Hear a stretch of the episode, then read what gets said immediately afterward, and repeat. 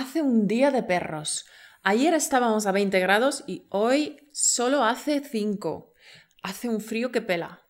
Se acabó el verano y ahora toca abrigarse. Pero, Caro, anímate.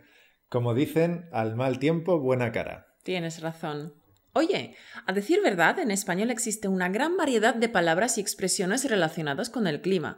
Supongo que a los alumnos de español muchas de ellas les resultarán extrañas y a veces incluso divertidas.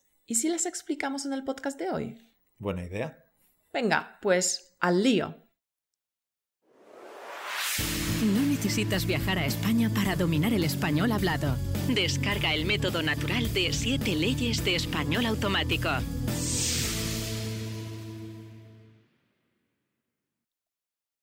Hola campeón. En el programa de hoy explicaremos unas cuantas expresiones relacionadas con el tiempo. Si quieres tener el nivel B2, C1, presta mucha atención y apúntatelas porque deberías conocerlas.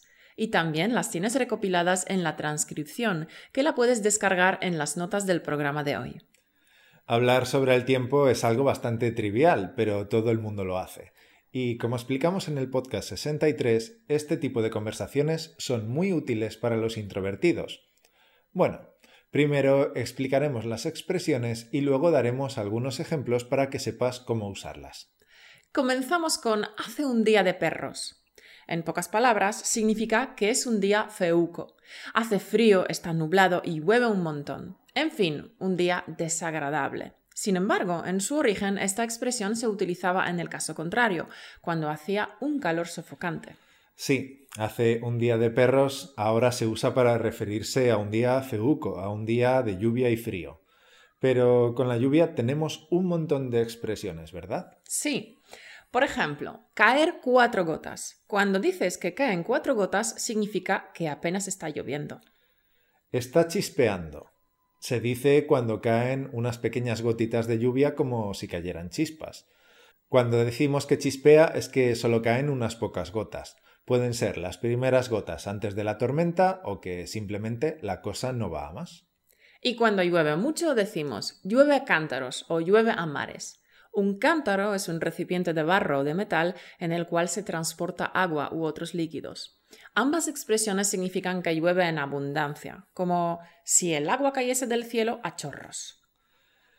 Llueve a mares, como la propia expresión indica, se refiere a que cae tal cantidad de agua que parece que te estén echando los mares por encima. También tenemos expresiones como llover sin parar, borrasca y diluviar.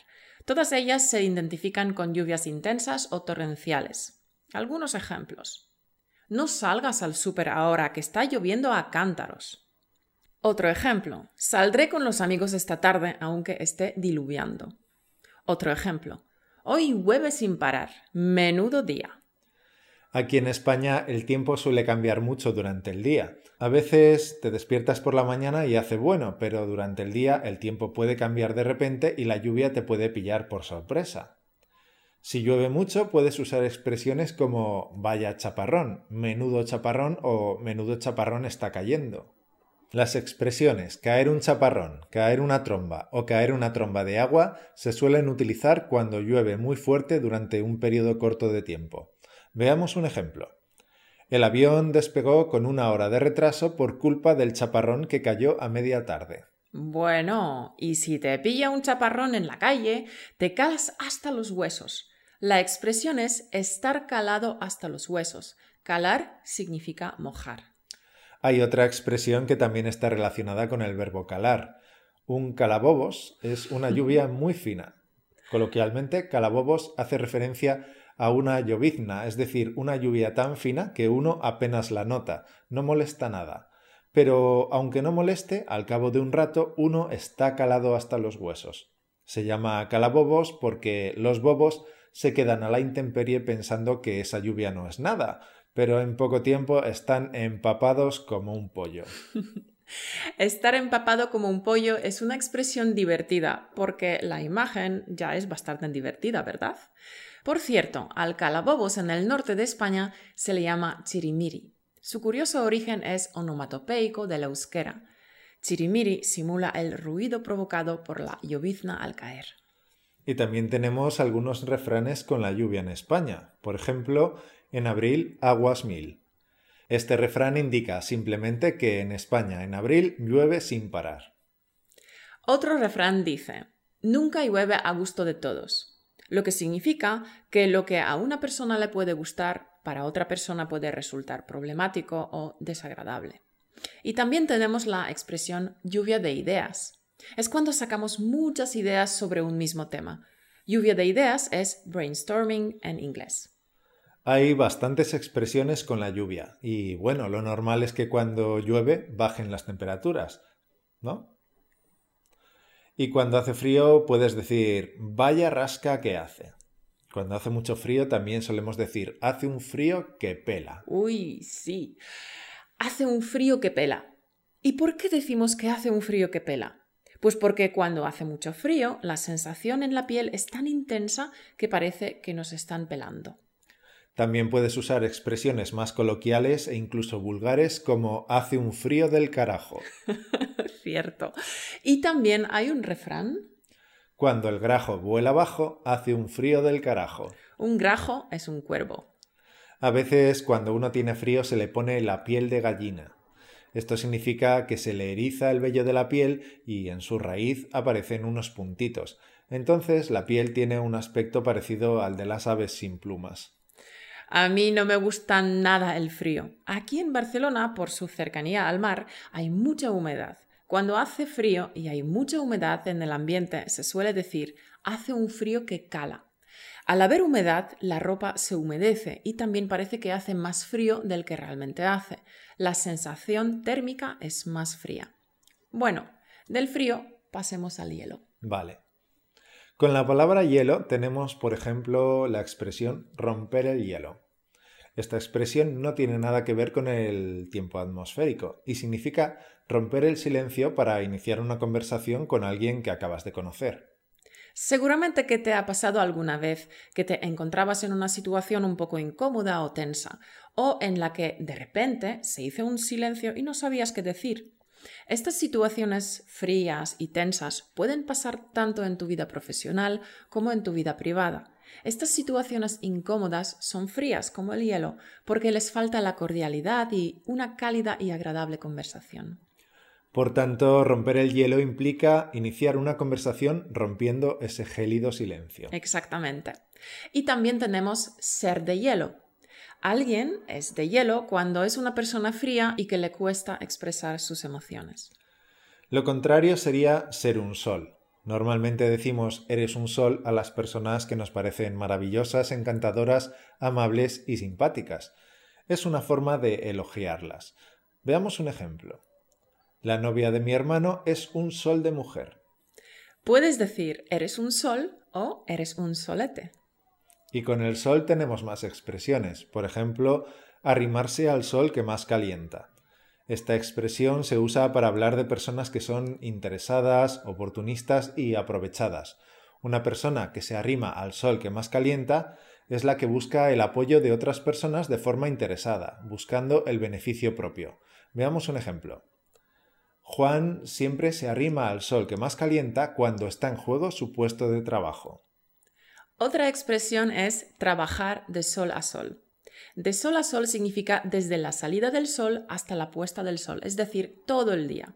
Si alguien trabaja de sol a sol, significa que trabaja todo el día. Antes era literal. La gente del campo trabajaba desde la salida hasta la puesta del sol. Pero ahora, si dices que alguien trabaja de sol a sol, significa que trabaja muchas horas. Por ejemplo, Ana se pasaba los días trabajando de sol a sol, mientras los demás nos divertíamos. La siguiente expresión es hacer un sol de justicia. Es una forma exagerada de referirnos a un día caluroso y despejado en el que brilla el sol. Hoy hace un sol de justicia significa que hace mucho calor y no hay sombra donde resguardarse. ¿De dónde viene esta expresión? Pues en el pasado se sometía a los presos a un castigo bastante cruel, se ataba a los prisioneros y se les dejaba expuestos al sol 24 horas sin poder beber ni comer absolutamente nada. Muchos de los prisioneros fallecían por las quemaduras y la deshidratación. ¡Jo! Menudo castigo. Y cuando hace muchísimo calor, también podemos decir, ¿cómo pega el Lorenzo? Seguramente te estarás preguntando ahora mismo, ¿qué has dicho, Caro? ¿Cómo pega el Lorenzo? ¿Y quién narices es el tal Lorenzo?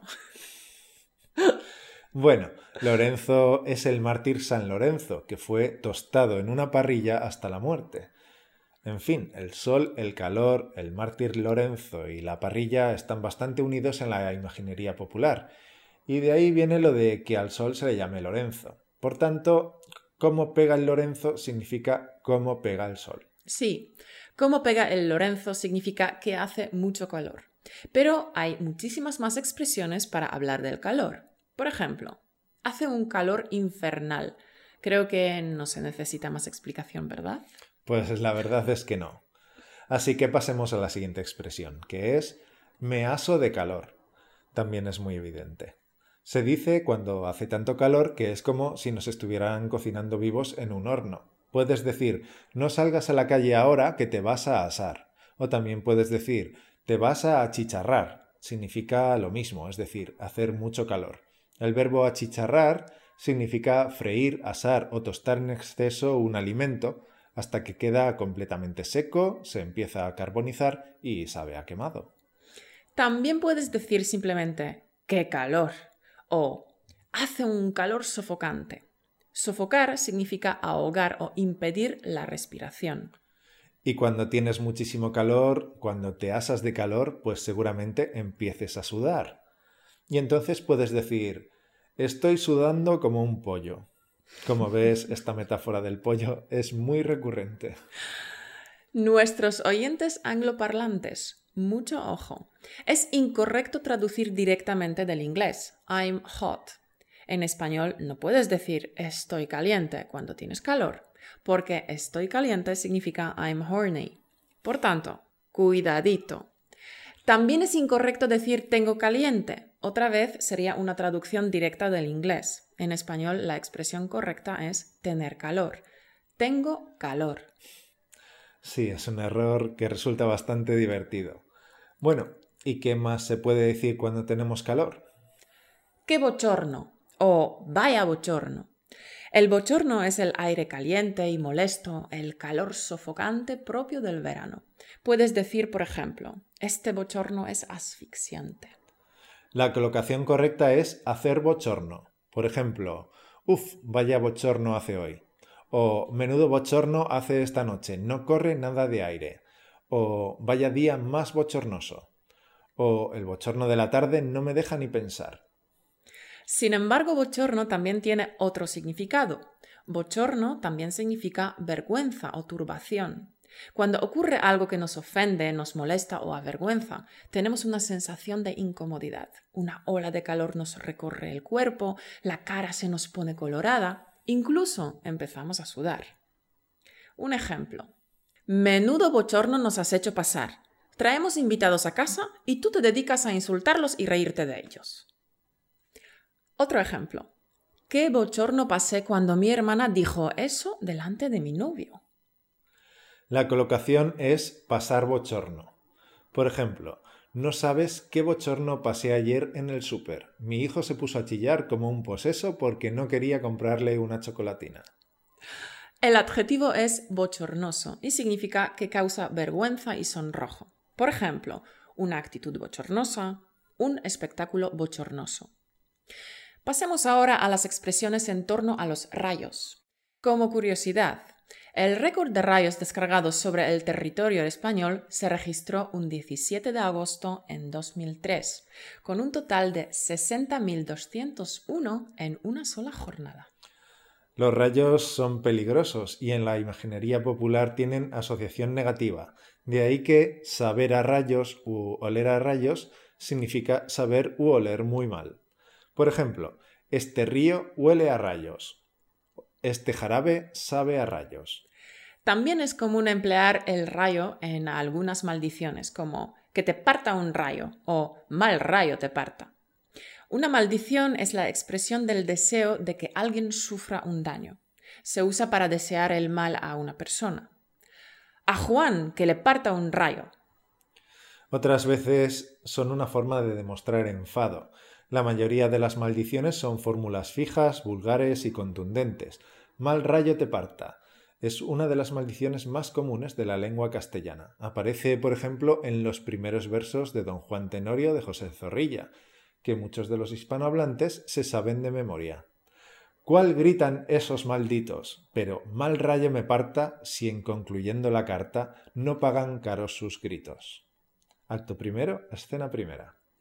Y cuando alguien está muy enfadado, enojado e iracundo, decimos que echa rayos o que está que echa rayos.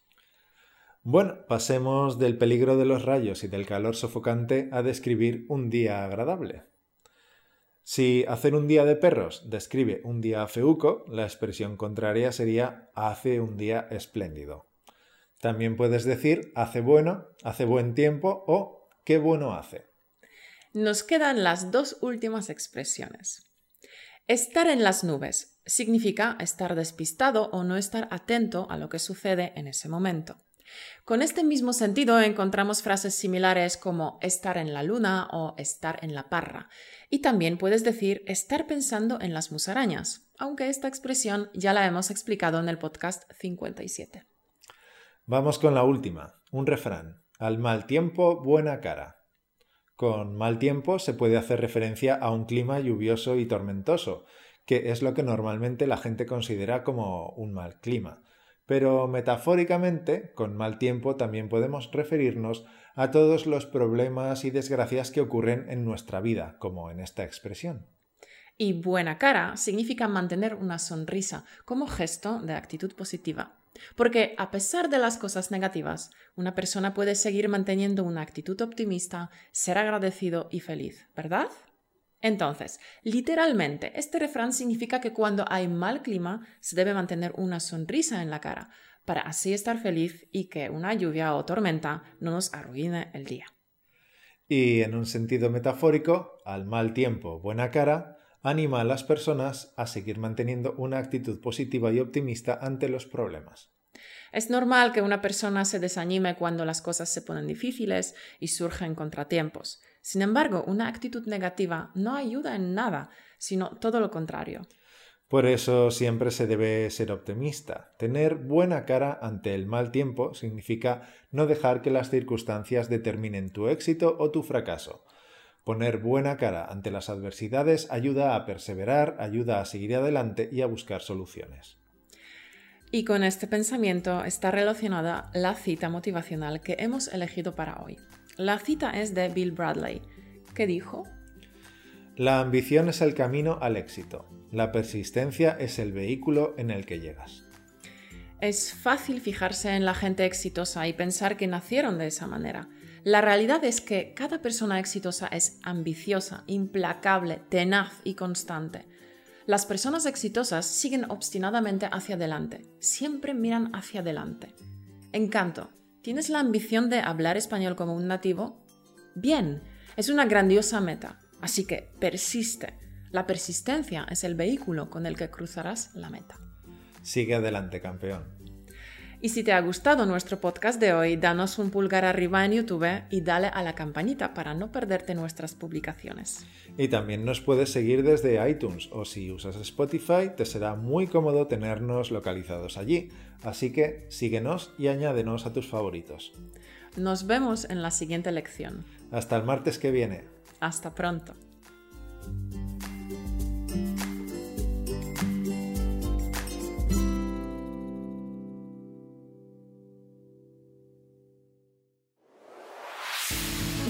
Por escucharnos. Únete a la conversación en españolautomático.com o busca español automático en iTunes.